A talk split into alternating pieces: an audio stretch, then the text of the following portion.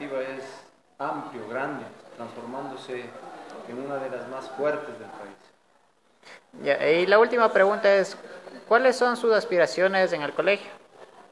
En el colegio, lograr que los chicos sigan surgiendo, sigan, sigan logrando los éxitos que han logrado hasta ahora. Eso está reflejado en, en tantos y tantos jóvenes que ahora son representantes de nuestra profesión, siendo docentes, siendo autoridades, siendo ingenieros, siendo lo mejor que, que ha dado la comunidad educativa. ¿Algún mensaje que le quiera mandar a los estudiantes de aquí del colegio? Aprovechar las oportunidades que le está dando el Estado. Ya, muchas gracias.